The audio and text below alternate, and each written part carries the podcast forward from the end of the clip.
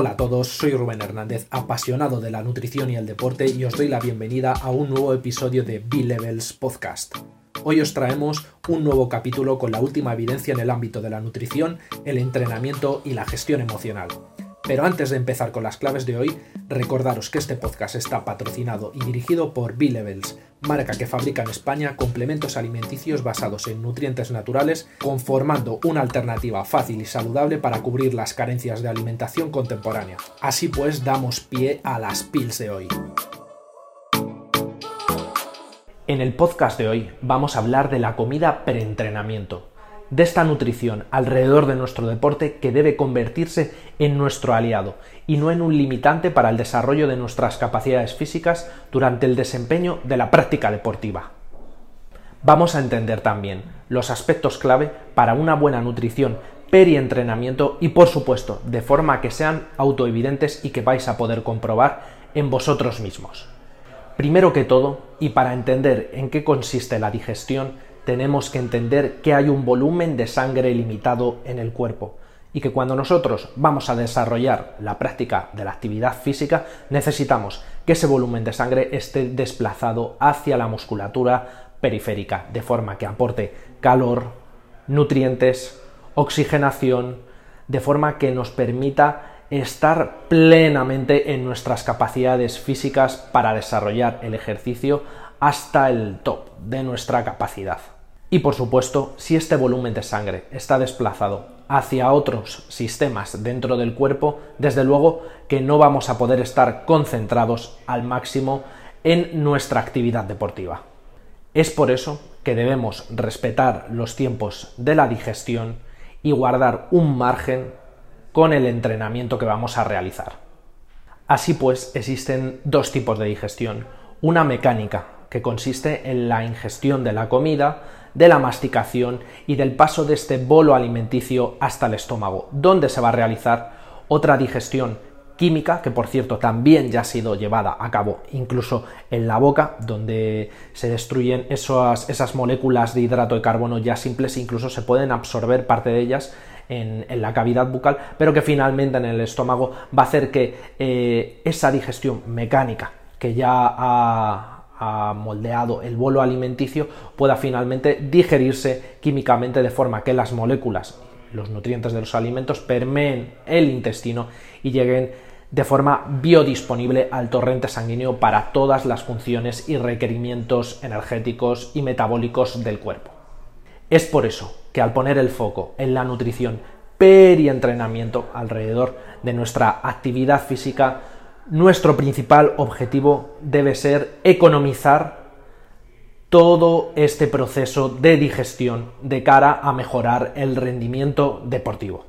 Es por esto que debemos seguir unos pasos determinados para hacer una comida preentrenamiento eficiente, pero antes debemos entender qué tipo de comida o qué características tendría una comida que no va a ser eficiente de cara a la actividad física. Por eso, una comida, por ejemplo, muy alta en grasa, con una cantidad de fibra bastante reseñable y con alimentos que necesariamente no tienen por qué estar procesados. Podemos hablar de una comida em, con filete de ternera, con verduras enteras, con carbohidratos almidonados en forma de patata, aguacate, quizás una comida que si realmente vamos a entrenar rápidamente después de hacerla no es lo más eficiente para ese momento en concreto y esta comida quizás pues sí podría ser una gran opción en otro momento del día, pero no cerca del entrenamiento, donde vamos a necesitar primero un vaciado gástrico rápido, una entrada de nutrientes veloz al torrente sanguíneo y sobre todo, pues como hablo, economizar todo este proceso de, termogénesis de los alimentos que ocurre durante el proceso de digestión. Pero esto no significa que tengamos que escatimar en los alimentos que vamos a utilizar de cara a este entrenamiento. Tenemos que realizar una alimentación rica en nutrientes siempre y por supuesto bajo estos siguientes parámetros que vamos a conseguir eh, llevar a cabo para realizar de forma eficiente nuestro entrenamiento. Pero por supuesto, aunque las opciones que vamos a elegir son un poco más tirando hacia los alimentos procesados, más cercanas a aquellos alimentos predigeridos, químicamente, predigeridos mecánicamente de cara al entrenamiento. No debemos escatimar en los nutrientes que debe llevar esta comida. Por eso siempre debemos escoger las mejores opciones que a continuación os voy a comentar. Pero por supuesto, todas estas opciones tienen un fin.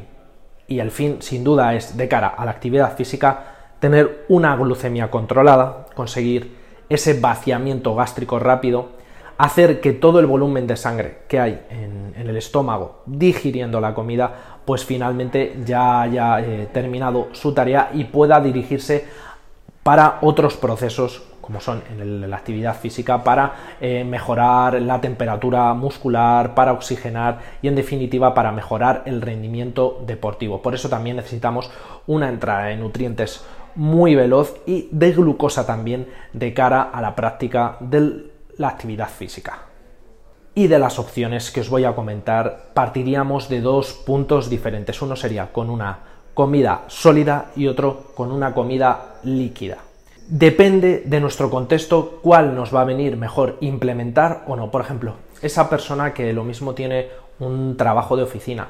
o que trabaja desde casa, hace teletrabajo y tiene tiempo de sobra para preparar las comidas, para comer relajadamente a la hora que él quiere, que él opina, que le viene bien por timing de horarios, que puede dejar sobre todo un gran espacio entre la comida y el entrenamiento, pues digamos unas dos horas, por ejemplo, dos horas, dos horas y media, va a poder realizar una comida sólida y grande. Una comida que, por ejemplo, lleve eh, algún tipo de proteína de, carne como pechuga de pollo, como ternera picada, como un filete de pavo, incluso se va a poder permitir meter verduras enteras.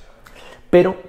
quizás incluso para optimizar podría meter algún tipo de puré en el que ya estén eh, digeridas mecánicamente las verduras y va a poder meter carbohidratos enteros como una patata, también puede meter arroz o pasta. En definitiva, va a poder meter una comida entera, incluso hasta con una pequeña cantidad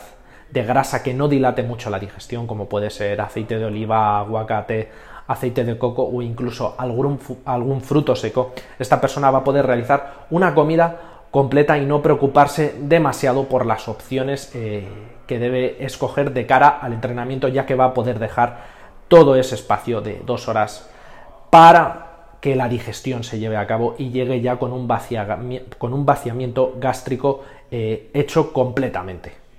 Luego tendríamos la comida líquida, que bueno, no necesariamente tiene que beberse en forma de batido, aunque se le llame de esta forma, pero estaría compuesta principalmente por un carbohidrato refinado, que estuviese también eh, predigerido químicamente, si es posible, algún tipo de hidrolizado, algún tipo de papilla de mijo hidrolizado, Mm, de arroz hidrolizado también podría estar bien, de algún tipo también de avena instantánea,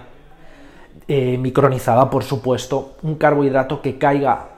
muy rápido en el estómago, que prácticamente quede digerido en un plazo de media hora hasta una hora, por ejemplo, y que se acompañe por supuesto de un tipo de proteína que por supuesto también esté hidrolizada y digerida mecánica y enzimáticamente, como puede ser un aislado de leche, de suero de proteína, también algún tipo de proteína vegetal eh, hidrolizada como, como el guisante, por ejemplo, o de arroz, y todo esto para intentar que el pico de glucosa, la, la, carga glucémica también que lleva el batido,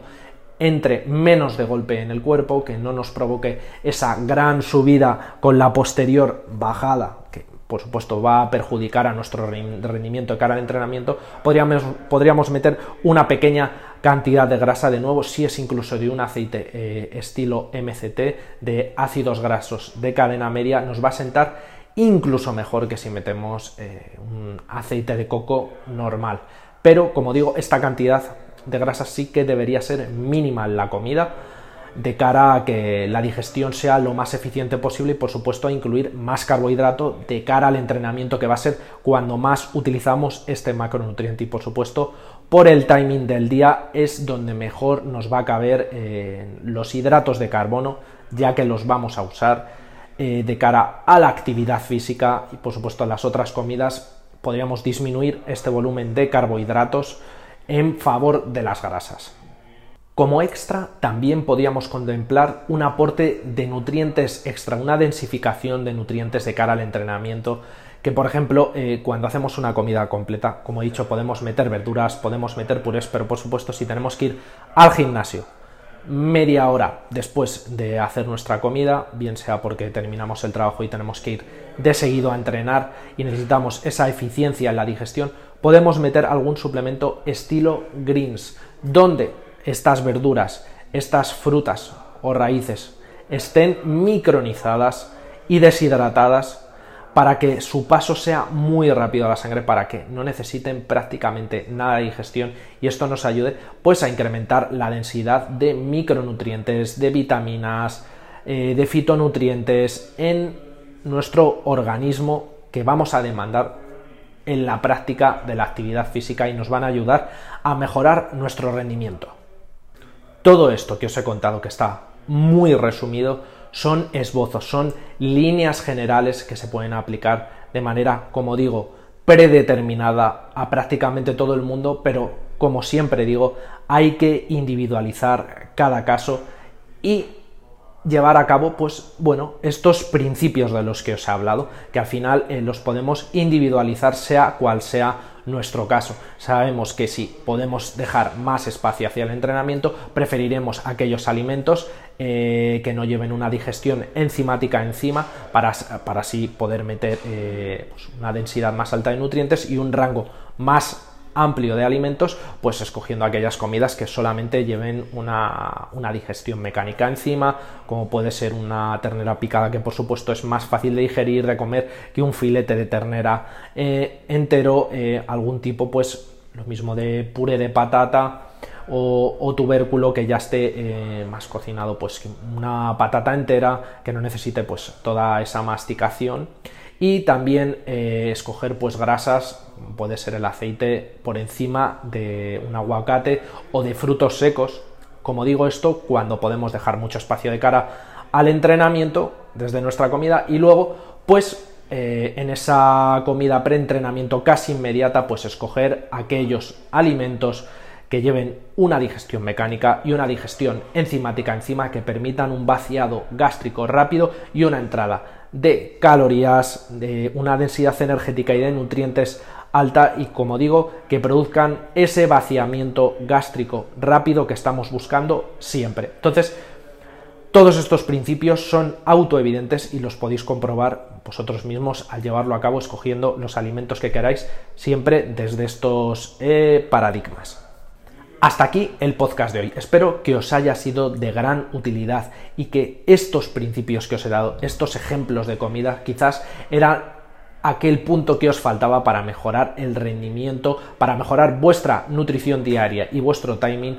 para incrementar esas marcas que estéis haciendo durante el ejercicio, para extender ese esa carrera larga en bici, esa carrera en el parque o ese peso que estáis intentando levantar en el gimnasio y que por supuesto lo mismo tenéis haciendo la digestión en ese momento por no llevar los tiempos correctos, por no escoger las opciones adecuadas de alimentos y ahora pues tenéis un nuevo enfoque y tenéis un nuevo mapa de opciones para ello. Soy Rubén Hernández, esto es el podcast de Billy Bells, nos vemos en el siguiente episodio. Hasta luego.